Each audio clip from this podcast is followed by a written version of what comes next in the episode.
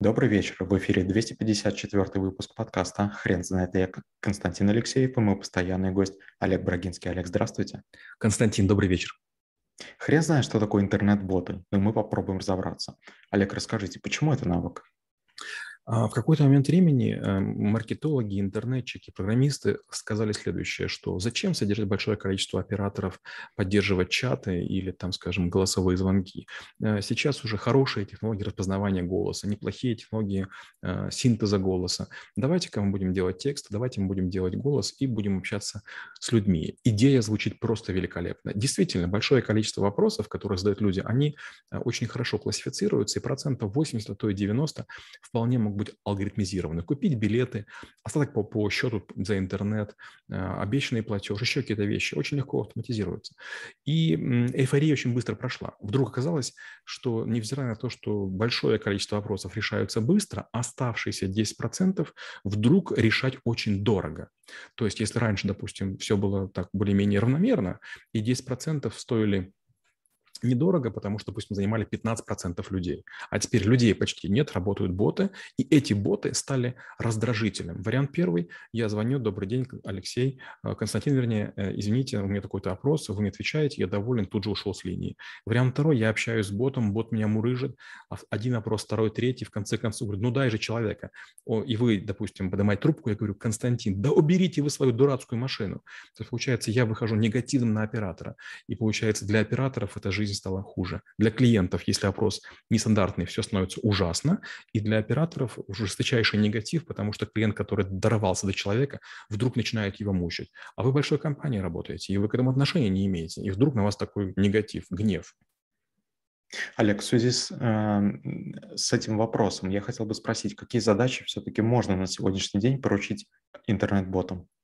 А если у вас есть контакт-центр любого вида, если вы с кем-то общаетесь с помощью смс, пуш-сообщений, если есть какие-то э, регулярные так называемые реквесты, то многие из них вполне можно автоматизировать.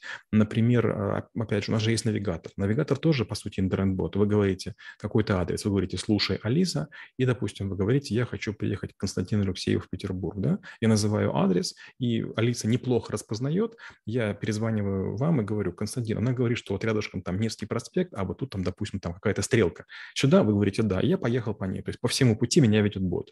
Другой пример. Вот, допустим, моя супруга очень любит э, как бы Аэрофлот, у нее там есть какое-то голосовое сообщение, и она покупает билеты. Я, честно говоря, слушаю со стороны, мне страшно. То есть моя супруга, значит, по телефону ходит, разговаривает и, значит, каким-то роботом общается. И сказала, куда, что, класс, и раз, раз, раз билет куплен. Честно говоря, я так не могу. Вот мне надо прямо на экране все это увидеть, но наверняка так, такие же варианты есть. Ну и последняя, конечно, потрясающая тема. У меня был такой интересный опыт. Несколько раз э, я подавал жалобы бы разным компаниям за, за задержку рейса, за, за утерю багажа и так далее. Когда вы много летаете, это обычное дело. То есть нет никакой злобы, нет никакой... А, страхование тоже пару раз было.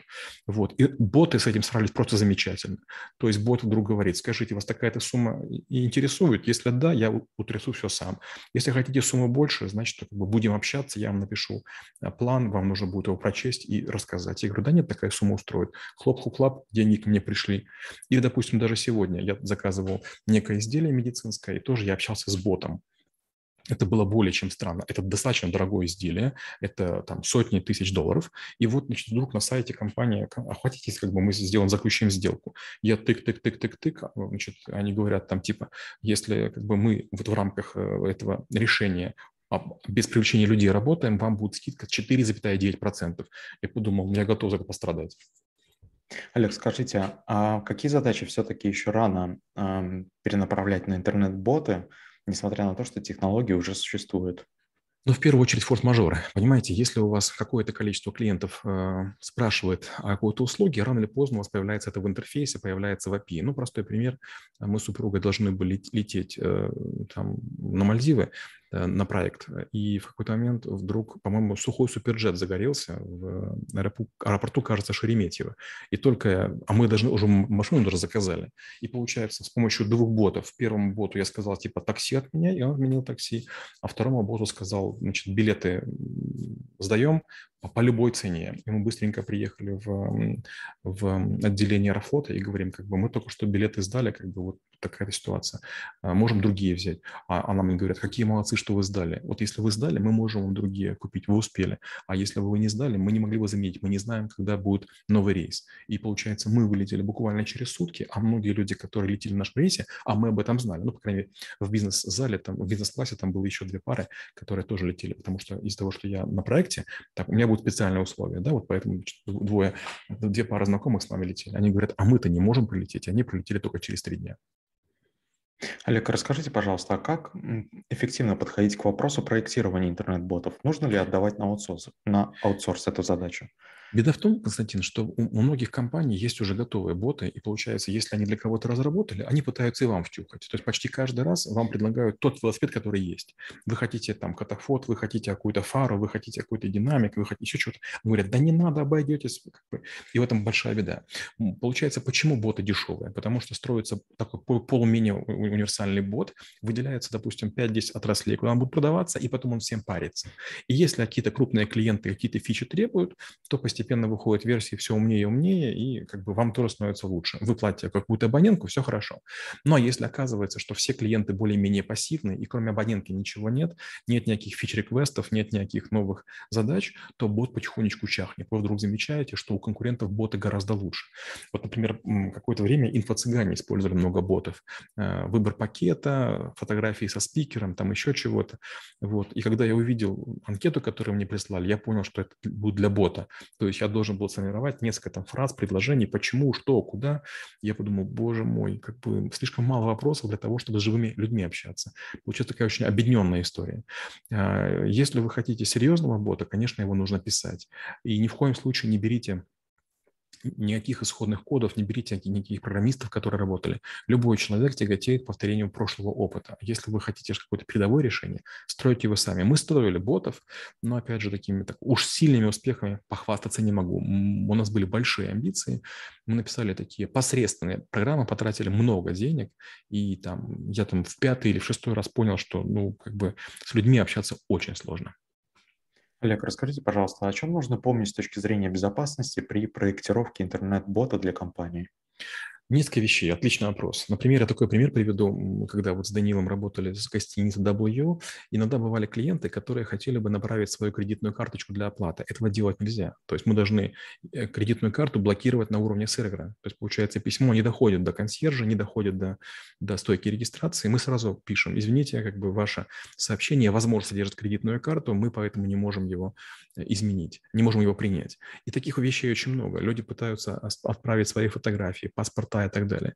И мы должны были это все на уровне сервера бить. И получается, это не совсем такой интернет-бот, потому что он не общался с людьми по их запросу, но он э, некоторые опасные письма, некоторые персональные данные, которые запрещены к распространению на территории Европейского Союза и Америки, он отсекал. Но опять же говорю, гордиться особо нечем. Стандартная ситуация, он нарабатывал блестяще, хорошо, прекрасно, но бывали случаи, когда он не понимал, что перед ним сканокопия паспорта, он не понимал, что номер кредитной карты. Ну, к сожалению. Олег, расскажите, а как вы преподаете навык? Я показываю деревья решений, которые мы применяли для различных э, компаний.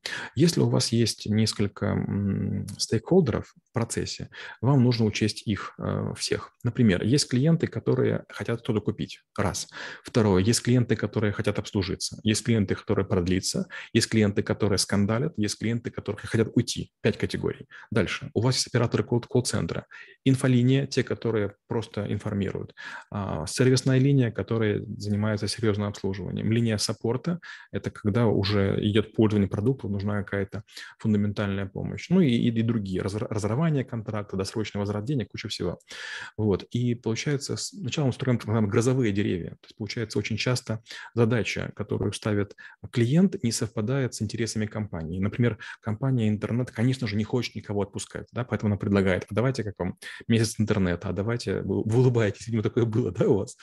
Или тот же самый мобильный оператор. Как только отменили вот это рабство да, телефонное, люди начали переходить между компаниями, И даже мы как бы и не хотели делать бота, но одна из компаний говорит, сделайте бота для наших сотрудников. То есть он будет подсказывать им, что говорить. И это прям такая, очень такая фундаментальная работа. Я показываю деревья, сначала грозовые, как мы решали конфликты, потом показываю сценарный анализ, показываю сок вообще вариантов. И знаете, когда люди видят, что примерно тысяча есть веточек, им прям становится плохо. Самый большой проект был там, да, больше тысячи веточек. Олег, расскажите, пожалуйста, примеры своей практики, когда вы увидели интернет-бота отлично спроектированного. Такое было. А, я работал с одной компанией, которая занимается компьютерами, и они э, специализируются на там, многопроцессорных системах. И вот, значит, я захожу в систему, захожу, значит, на интернет-сайт, ничего не могу найти, вдруг выскакивает помощник, и я, честно говоря, ну потому что язык иностранный, да, я начинаю на нем писать как-то коряво, и вдруг он начинает мне отвечать на моем языке. Я, честно говоря, не сильно понял. Зашел в код, потом смотрю, он проверяет язык моей системы операционной. Я думаю, так, интересно. Я написал, значит, по-английски, по-французски, по-японски, по-китайски, по-арабски, и он каждый раз переключался. Если честно, дальше ничего не проверял. То есть я вдруг понял, что язык, языков, наверное, 18 система знает. Я подумал, боже мой, какие лапочки, это американцы. Алекс, спасибо. Теперь на вопрос, что такое интернет-боты, будет трудно ответить. Хрен знает.